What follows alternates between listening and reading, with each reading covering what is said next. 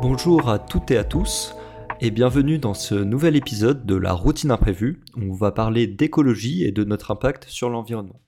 Alors aujourd'hui je vais vous parler un peu de ma vision de l'écologie, voilà, un peu de ma vision des choses et de ce que chacun peut faire pour réduire notre empreinte carbone.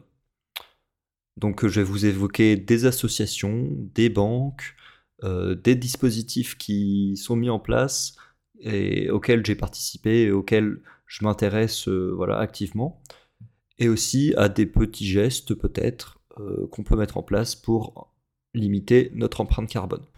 Déjà, premièrement, le premier conseil que je peux vous donner sur ces sujets-là, c'est que avant d'agir, avant d'avoir des actions concrètes, le meilleur c'est encore de s'informer. Avec une bonne information, on pourra faire ensuite de très bonnes actions. Du coup, pour s'informer, vous pouvez utiliser les réseaux sociaux avec il y a des informations diverses venant de d'ONG, de, comptes sur, sur les réseaux qui permettent de s'informer sur ces sujets-là, sur les sujets environnementaux. Moi, j'ai participé, je vais vous parler d'un projet qui s'appelle Make Sense. Donc, Make Sense, c'est une ONG.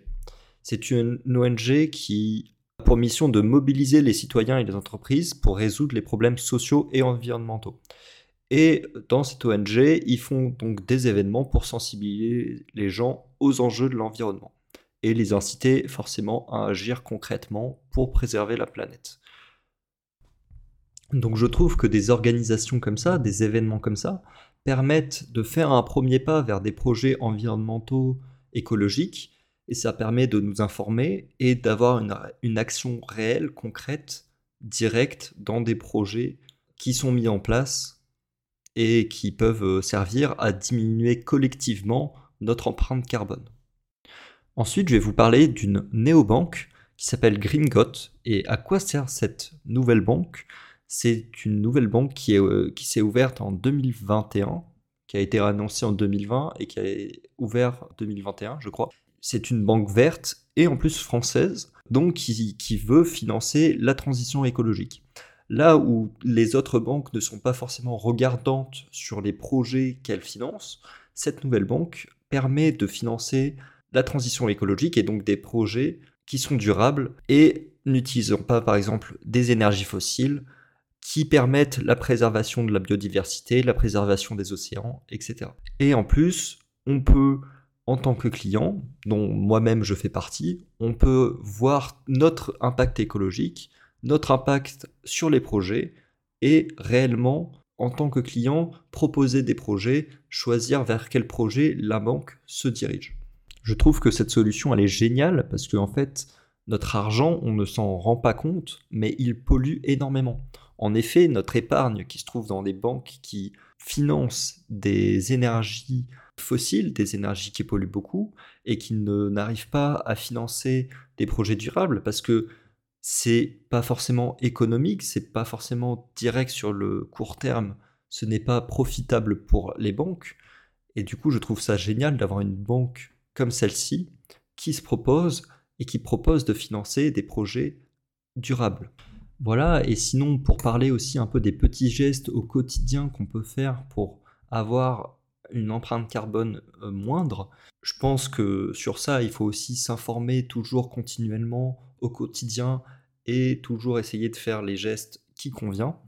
Par exemple, en hiver, euh, bah, essayer de ne pas mettre le chauffage à 22 degrés, ça sert à rien. en même temps, il y a le réchauffement climatique, donc ça nous réchauffe aussi d'un côté. Mais après, bien sûr, de ne pas utiliser la voiture quand on peut ne pas l'utiliser. En ville, euh, par exemple, bah, on peut utiliser les transports en commun on va peut-être moins euh, certaines personnes en voiture euh, qui sont loin, etc. Et on utilise le train. Après, par exemple, sur ma façon de voyager, en parlant des trains, je pense que ça sert à rien de prendre trois fois par an un avion pour aller aller à tel et tel pays pour voyager. Autant prendre le train, aller peut-être à un pays qui est frontalier, mais se balader, profiter du trajet. Et c'est justement ça, bien voyager, c'est aussi profiter du trajet, profiter de tout le processus pour arriver jusqu'au voyage final. Voilà pour cet épisode d'aujourd'hui, j'espère qu'il vous aura plu. N'hésitez pas à aller voir les différentes choses dont je vous ai parlé, donc Make Sense pour s'informer et pour participer à des événements citoyens, et Green Got, la néobanque qui finance la transition écologique. Et bien sûr, il y a énormément d'autres associations sur l'écologie et sur les problèmes environnementaux.